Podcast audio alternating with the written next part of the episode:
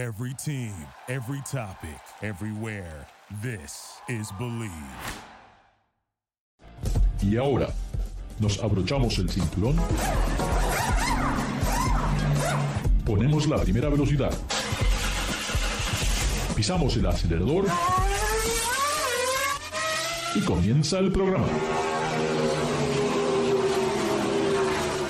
¿Qué tal amigos? Bienvenidos. Estamos en Garage Latino como lo hacemos todas las semanas. Recuerden, aquí no hablamos de fútbol, no hablamos de béisbol, no, mucho menos de croquet. Aquí solamente hablamos con todo lo que tiene que hablar con este apasionante mundo sobre ruedas. Recuerden, Garage Latino se transmite a través del Believe Network en Estados Unidos y pueden bajar los podcasts de Garage Latino a través de Spotify, Stitcher, pero a lo mejor es Spotify. Simple.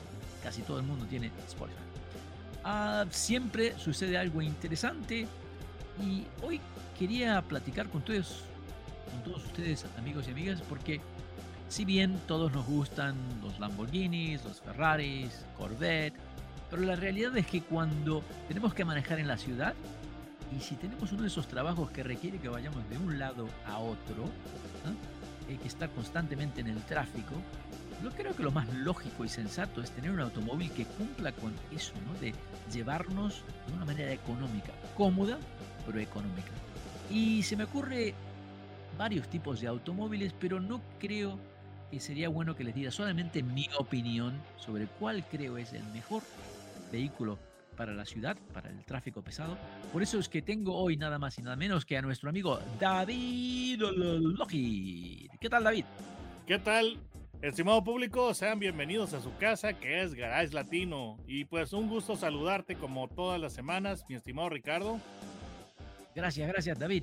Eh, creo que hay algún par de noticias interesantes. Una que me llamó la atención es de que una cosa nueva, ahora los autos se pueden hackear, sí, electrónicamente. ¿eh? La gente puede de alguna manera conectarse a la computadora del automóvil, abrir las puertas, encender el carro y hay siete fabricantes que están creando un programa nuevo para tratar de disminuir este problema, porque realmente es un problema muy grande. Eh, pero bueno, David, ¿qué otras noticias hay? Bueno, hemos estado hablando de que el futuro son los autos eléctricos y bueno, ese es, una, eh, es un tema muy debatido porque hay personas a los que todavía no les parecen prácticos estos autos. Tendría yo que identificarme con ellos. Pero realmente el futuro se avecina y los autos eléctricos cada vez están tomando pues mayor relevancia. Pero las personas que están que, queriendo pensar que tener un auto eléctrico es la perfección es decepcionante para ellos eh, saber que no. Y esos automóviles también son afectados por algunas fallas y recalls. Y ahora, una que ha llamado mucho la atención es un recall que está haciendo BMW a sus modelos i4 o i4 y el iX, que son eléctricos. Y la naturaleza del recall es bastante interesante, bastante extraña. Va a hacer que pues las personas que no gustan de los autos eléctricos se mueran de la risa y es por la siguiente razón. Los autos eléctricos no tienen, no emiten nada de ruido.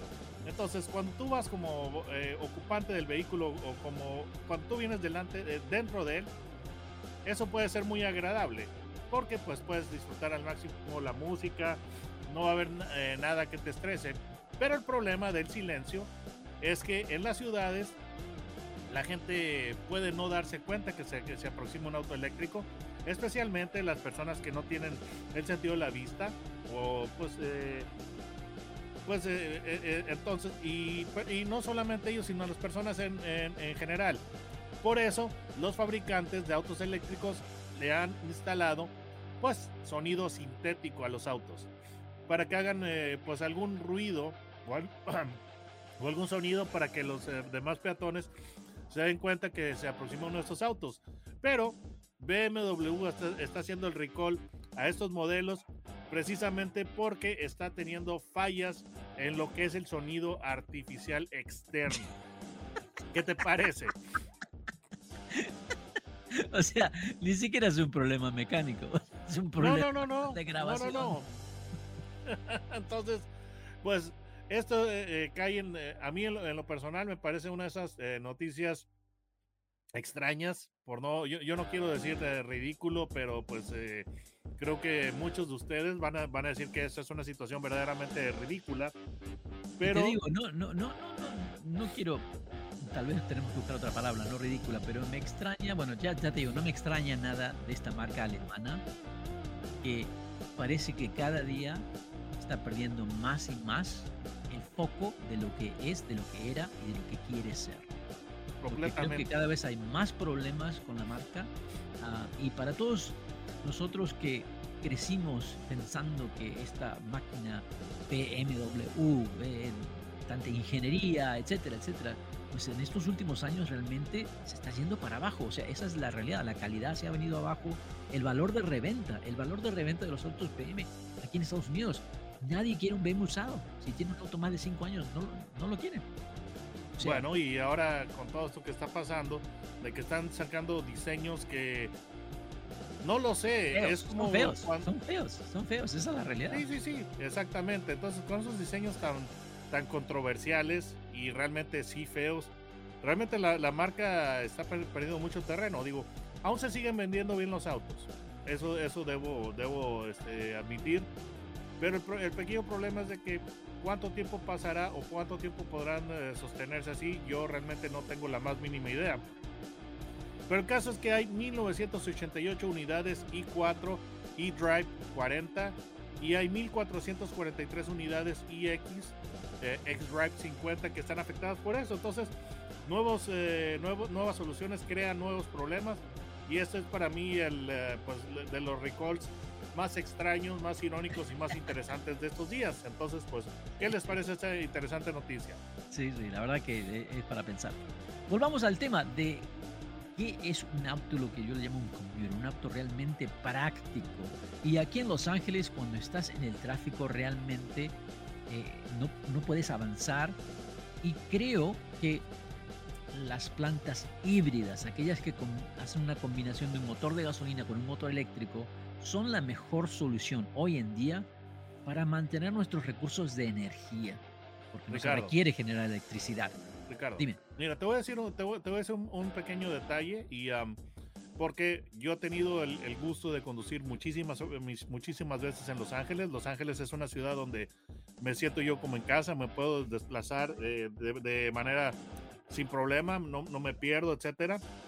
Pero am, generalmente las veces que yo he conducido en Los Ángeles, yo voy por mi cuenta, rento automóvil y una de- uno de los, de, los, eh, de los atractivos que yo veo para un auto híbrido, especialmente en, en Los Ángeles, es que puedes usar el carpool lane. Yo realmente creo que se sigue pudiendo utilizar el carpool lane con, solamente una persona a bordo del auto, ¿no? O, eso ya no es posible. Ah, yo creo que depende del fabricante. Hay ciertas normas. Hoy en día ya no es tan fácil. Eh, incluso hasta si un auto eh, puede ser un auto eléctrico, que si ha vendido demasiado volumen de ese, de ese auto no te van a dar el sticker. Pero, ¿sabes qué? Es una buena pregunta. Voy a averiguar cuáles son las reglas para el 2023, para que todo el mundo las sepa. Así que deja que anotarlo, sí, porque la semana que viene les digo cuáles son las reglas para el 2023, porque han habido un montón de cambios en lo que es eh, las reglamentaciones y bueno, uno tiene que estar al tanto, no quiere recibir una, boleta de infracción por estar eh, pensando en una ley que existía anteriormente o no. Sí, eh, y lo que yo he visto es de que la, la- la carretera, el, el freeway, el 405, puede ser uno de los est- estacionamientos más grandes de América. Mientras que tú, tú puedes estar, eh, la- las veces que yo he rentado automóvil ahí, pues eh, son vehículos eh, con motor a gasolina. Entonces yo vengo solo en el auto y yo estoy para, he estado parado en el tráfico mientras yo veo en el carpool lane lo- los, autos pasando despreocupadamente, ¿no? Entonces ese es, ese es un... eh, Pero te digo que hoy en día. Te digo que hoy en día, David, eh, lo que le llaman el Diamond Lane, eh, te digo que no va tan rápido ya, ¿eh? No, ya no es tan justificativo como lo era hace muchos años. Te digo que últimamente eh, me he encontrado saliéndome de esa línea para avanzar un poco más rápido. Pero eh, sí, hablamos de los híbridos. Hay Me parece que hay cuatro o cinco vehículos que realmente están muy por encima de todos los demás. Sí, Eh, y, y yo estoy de acuerdo porque los híbridos es una solución interesante en cuanto a que sí reducen la, eh, lo que es la contaminación, pero tienes la, la conveniencia de un automóvil que pues lo, pu- lo puedes usar para hacer viajes de, de- de lado a lado, en, este, de costa a costa en, en- en los Estados Unidos. sí. Y ahora, am, pues los autos, los, los plug-in hybrids están muy bien y lo que tú quieras, de que tienen este un rango grande de más de las 20 millas de conducción puramente eléctrica. Pero cuando tú estás hablando de un híbrido, de un plug-in hybrid, los eh, ahorros de costo son signifi- significativos. Sí, Entonces, eh, sí, creo sí, que es una opción bastante interesante. Y Aparte bueno, que- vamos a empezar aparte que- hablando. David, aparte que los precios de los autos híbridos realmente me parece que están, es como que no han bajado, sino que todos los demás autos han subido de precio, pero los híbridos se han mantenido dentro de precios muy, muy módicos. Creo que en la lista tú tienes el Toyota Prius, el nuevo Prius. Sí, por supuesto, pero eso lo vamos a dejar para el final de la lista porque, bueno, vamos a, de- a decir algo r- rápidamente y seguiremos con, el- con nuestro análisis. Eh, el Toyota Prius es el híbrido, ¿ok? Ese, ese es el, el- el precursor del segmento.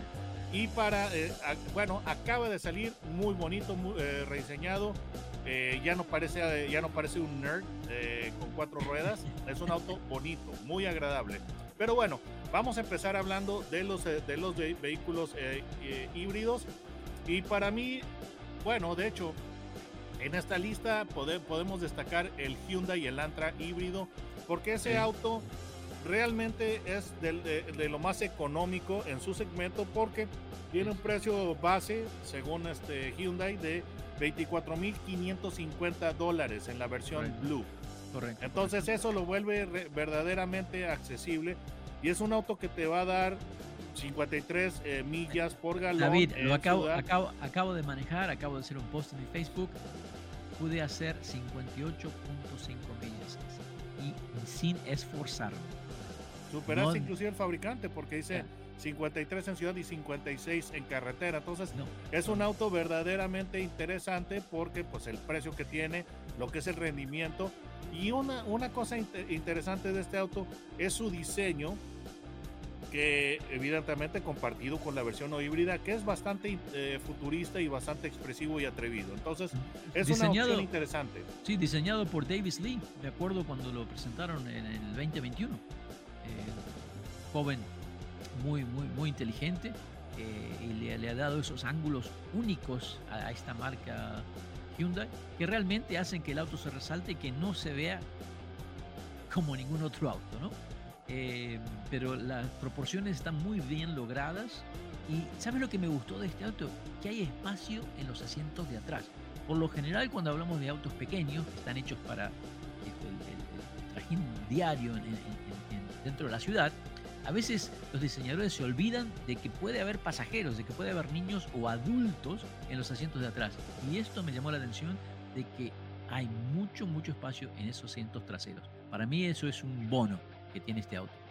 Bueno, eh, yo, yo, te, yo te diría que a mí en lo personal no me sorprendería el espacio, porque vaya, aquí en, en, eh, el- te voy a dar el punto de vista de, um, de un mexicano, y es que aquí realmente en México los autos que más se venden son los del segmento que está abajo de, del, Elantra. Entonces, eh, es decir, el Elantra, por ejemplo, es el equivalente de un Sentra y abajo del Sentra está el Versa. Entonces, eso es lo que más se vende aquí en México. Entonces, eh, para mí, eh, ver un vehículo del tamaño de un Elantra, a mí me, me- ya, ya se me haría decepcionante que no tuviera buen espacio. Habiendo dicho eso, este auto realmente algo que está muy interesante de a- aparte de su diseño, esto el precio está ver- verdaderamente increíble, buen rendimiento y tiene muy buena confiabilidad. Sí. Entonces, este es un, es un vehículo que definitivamente para quienes eh, gustan de, bueno, o quienes buscan una alternativa económica, tanto en, en operación como en adquisición, definitivamente está eh, pues digno de, de ser considerado. Pero bueno. Te, menciono, te menciono que a pesar de que el motor solamente tiene 139 caballos de fuerza, es un motor 4 cilindros de 1.6 litros, uh, pero esa transmisión que tiene, que es de 6 velocidades con, con el doble embrague, realmente hace que funcione muy bien. Sí, uno se siente que es un auto, obviamente, está hecho para mejorar el consumo, o sea, tiene que ser eficiente, consumir lo mínimo de gasolina, por lo tanto tiene un motor pequeño, pero no se siente como que le falta mucha potencia, no, no, puede andar sin ningún problema en todo tipo de tráfico.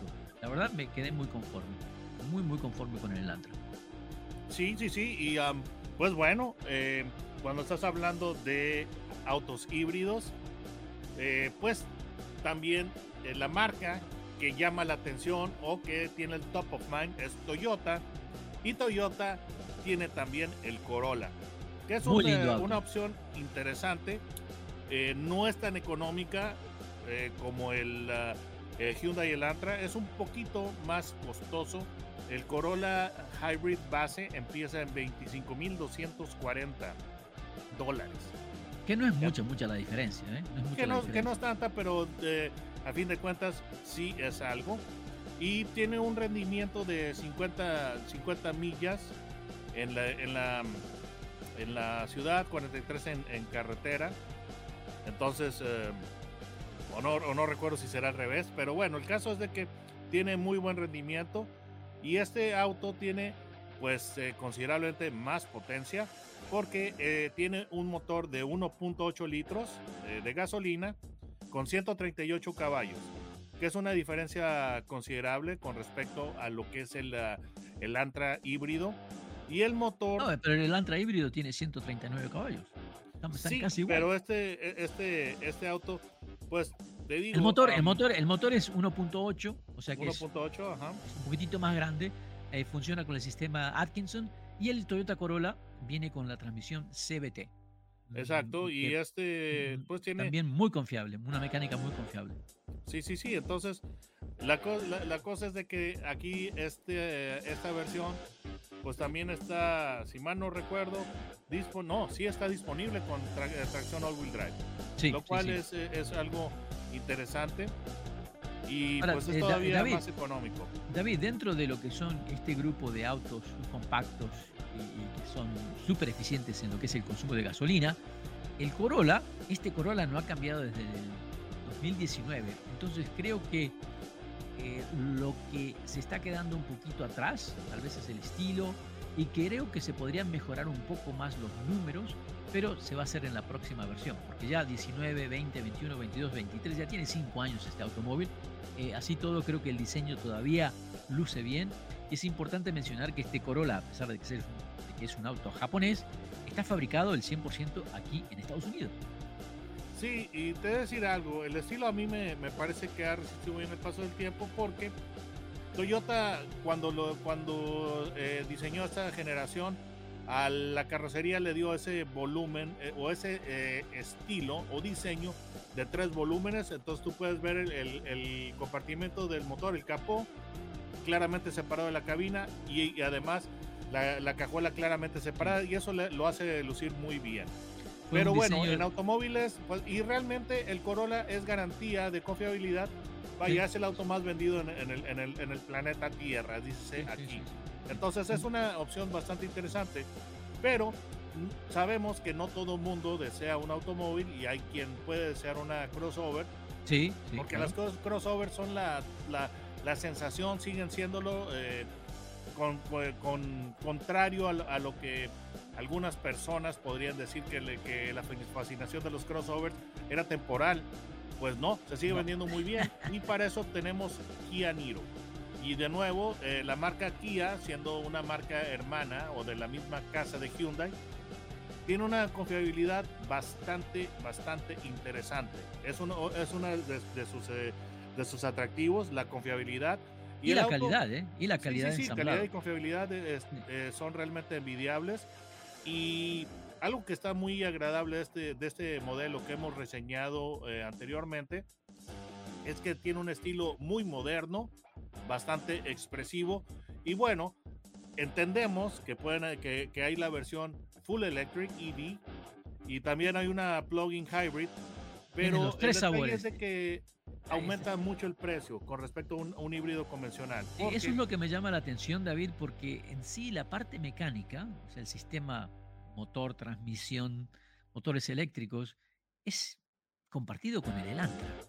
Estamos hablando de una Sí, diferente, es una diferente carrocería, este es un crossover, eh, un poquito más amplio, aunque no tiene mucho, mucho más baúl, pero sí, se ve como una camioneta, eh, creo que aquí vemos donde está la diferencia entre Hyundai y Kia, donde Kia eh, está tratando de, de enfatizar el diseño, los interiores, eh, un look diferente y también eso que hace que, se incremente el, precio un poquito. Pero como camioneta creo que es una opción, pero sí, eh, no sé si se justifica el precio en este momento comparando con los otros vehículos que acabamos de mencionar. Mira, el detalle que con, um, bueno, y te voy a decir algo, Kia el precio inicial, in- inicial en la versión híbrida está en 26,490, que es bastante, bastante atractivo.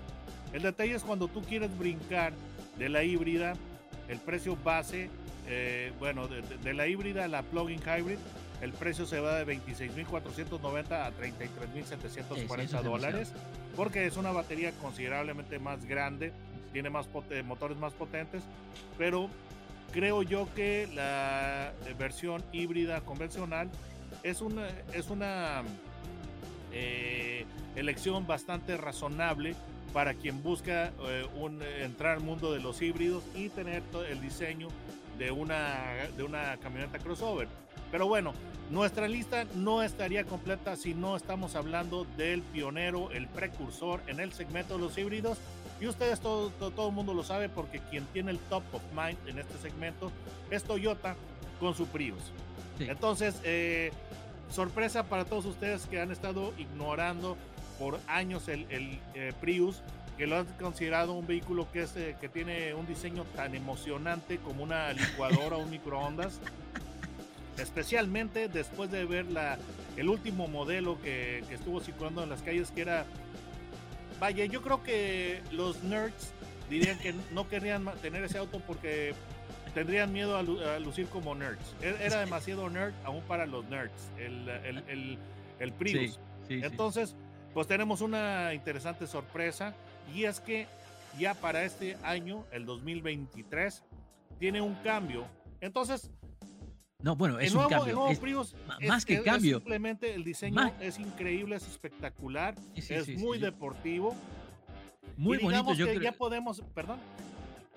Eh, eh, quería mencionar que el equipo japonés que diseñó esto y estaba liderado por Satoki Oya han hecho un trabajo excelente de hacer una transformación de este vehículo que tenía una, no sabíamos si era un crossover, si era un auto, o sea, se veía diferente. Ahora definitivamente es un sedán, pero es un sedán que se ve elegante y muy moderno, se ve ágil, se ve que, que- que está en movimiento, muy Mira, bien Ricardo, realizado el trabajo. Yo te podría, yo, yo- yo podría sintetizar al, al Prius de la siguiente manera. Eh, vamos a decir que, de hecho, voy a yo, yo arriesgarme a, a dar mi, mi opinión. El modelo anterior era un patito feo. No hay manera de decirlo, lo, lo- lo- Sí, lo sí, lamento. eh, el, auto sí. realmente estaba feo. Los atributos. antes de la revisión de diseño era un patito feo. sí, Y el nuevo es un cisne. Es el mismo auto, pero digamos que el patito feo que creció y se convirtió en un cisne. Así de bien ha quedado el auto. Entonces, Estoy pensando que era una oruga y se convirtió en mariposa. bueno, sí, por, fe- por, por supuesto, también pode- podemos decir lo mismo. Pero este auto, además de que tiene ese estilo que realmente está muy, muy bonito, muy deportivo, cap forward en su máxima expresión, ya no es un auto aburrido porque tiene 194 caballos si tú optas por la versión tracción delantera tiene 196 si es all-wheel drive, con un motor 2 litros 4 cilindros. El motor eh, a, gas- a gasolina tiene 50 caballos, lo cual es bastante, bastante razonable para un auto que no es grande.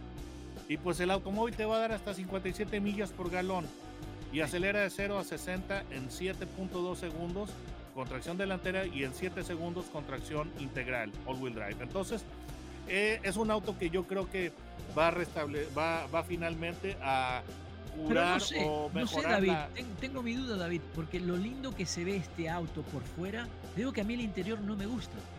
El interior me llama mucho la atención, es algo, no sé, medio nave espacial, ¿no?